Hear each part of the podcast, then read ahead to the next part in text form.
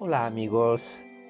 Ahora que se aproxima inexorablemente el inicio de un nuevo año, es obligatoria la pregunta, ¿podemos en realidad cambiar con solo quererlo? Los muchos y variados rituales de Año Nuevo alrededor del mundo poseen un denominador común, eliminar simbólicamente todo lo negativo acumulado en el año que termina y propiciar para el nuevo abundancia en sus diferentes formas. Salud, trabajo, dinero, amor, tiempo libre, felicidad o viajes. Recuerden que el propósito de estas meditaciones creadoras es mejorar su autoestima e inteligencia emocional para que puedan alcanzar exitosamente las metas deseadas. Entre todos los rituales usados, tomemos uno de carácter universal, limpiar el hogar, cuyas variantes pueden ser tirar cosas viejas o descompuestas que no necesitamos o quemar el año viejo representado por un muñeco.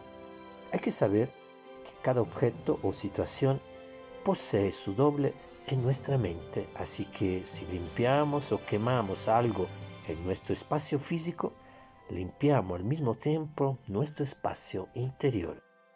Y para que nuevas cosas, personas o situaciones lleguen a nuestra vida, tenemos que dejar un vacío. Lo nuevo, pues, toma el lugar de lo viejo y a eso se le llama cambiar.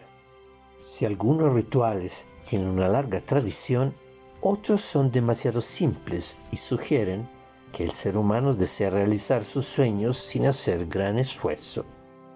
Qué fácil sería para mí propiciar muchos y placenteros viajes para Año Nuevo, con solo pasear las maletas lo más lejos posible a la medianoche del 31, o mejorar la prosperidad utilizando esta misma noche ropa interior amarilla, y si es roja, garantizarme una relación de amor apasionada y duradera.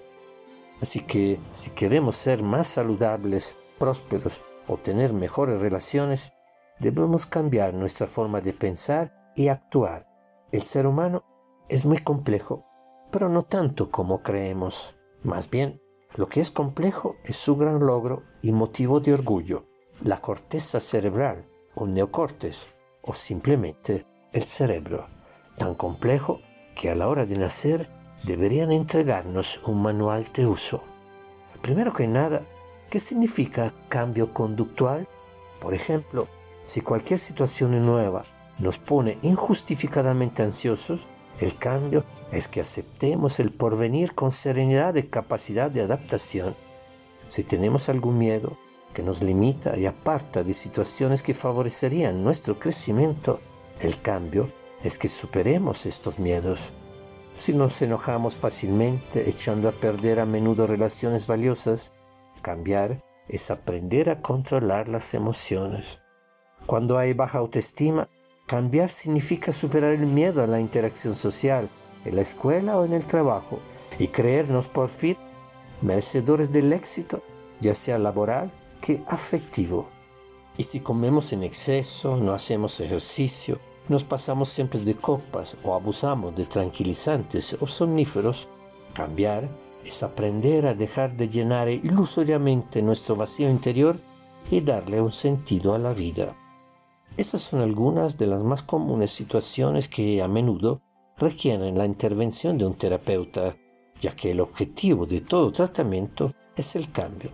Sin embargo, en muchas situaciones podemos cambiar prescindiendo de un terapeuta y llevando a cabo una verdadera autoterapia, metodología por cierto bastante antigua.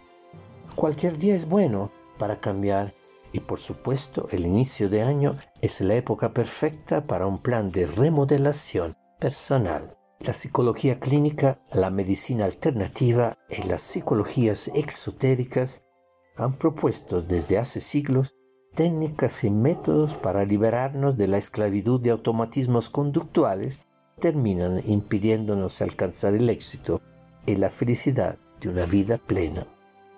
Primer paso. Redacta en una libreta una lista de metas de corto plazo, es decir, desde una semana hasta un mes, mediano, de un mes hasta seis meses, y largo plazo, desde seis meses hasta dos o tres años. En esta lista trata de abarcar diferentes aspectos de tu vida como salud, trabajo, economía, relaciones afectivas, estilo de vida, bienes materiales y desarrollo personal.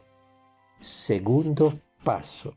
Atrapa tus pensamientos negativos. La forma más simple de darnos cuenta de nuestros errores y miedos es, además de prestar atención a los comentarios de ciertas personas de confianza, revisar los pensamientos que tenemos. La mente funciona con base en los pensamientos y cada pensamiento, como unidad elemental de programación, posee en sí la energía y el poder de crear cada aspecto de nuestro entorno. Podemos elegir con libre albedrío lo que queramos para nosotros, pero por estar confundidos no nos damos cuenta de este gran poder y terminamos creyendo que el destino que traza el recorrido de nuestra vida, que todo en nuestra existencia ya está escrito. En cada día, en cada instante, tomamos decisiones que nos llevan a determinadas experiencias y, en fin, a la vida que tenemos. Así que el punto de partida es detectar el pensamiento nocivo y escribirlo en la misma libreta de programación, pues la mente escurridiza y maneja decenas de miles de pensamientos cada día. Si no anotamos de inmediato los que nos perjudican, es posible que en unos instantes ya nos olvidemos de haberlos tenido. Tercer paso. Cambia los pensamientos que no te ayudan a estar bien. Después de darnos cuenta de cuáles son los pensamientos responsables de nuestras malas experiencias o pobres desempeños, hay que cambiarlos por otros que sí puedan construir lo deseado. A estos nuevos pensamientos les llamamos afirmaciones o decretos. Cuarto paso. Repite este grupo de nuevos pensamientos cada día y por un mes. Cambiar significa entonces sustituir un viejo pensamiento por otro que construya éxito y bienestar. Quinto paso anotar los cambios en la libreta. Es útil efectuar un monitoreo de las mejoras en nuestras conductas y en los resultados que podamos comprobar. Todo éxito, aunque pequeño, nos motiva a seguir en esta tarea. Regla de oro. Si quieres lograr algo y no sabes cómo hacer, crea un pensamiento en el cual afirmas que ya lo estás haciendo y describe además las consecuencias positivas en tu vida. Sexto paso. Usa imágenes mentales y reales para definir tu objetivo. El inconsciente, receptor del mensaje de cambio, que es el nuevo pensamiento, posee características arcaicas y como lenguaje para comunicarse usa de preferencia las imágenes y los símbolos exactamente como en los sueños. Así que tenemos mayores probabilidades de un cambio rápido si nos dirigimos a él utilizando además de una afirmación, imágenes, recortes de fotos de revistas, dibujos o nuestra propia imaginación. En psicología hay una ley que dice que si formas una imagen mental de lo que te gustaría ser y la mantienes durante el tiempo suficiente, pronto te convertirás en lo que has imaginado. En el tarot, notorio instrumento de autoconocimiento y predicción, y uno de los métodos más usados de las ciencias ocultas, cuando estamos listos para el cambio, nos aparece como carta que representa nuestra situación existencial el arcano 13, la muerte. Contrariamente a lo que algunos piensan, no es una mala carta, sino la señal de que se termina un ciclo de vida para dar inicio a otro nuevo. La antigua personalidad que muere cede el paso a una más evolucionada y con mejores habilidades.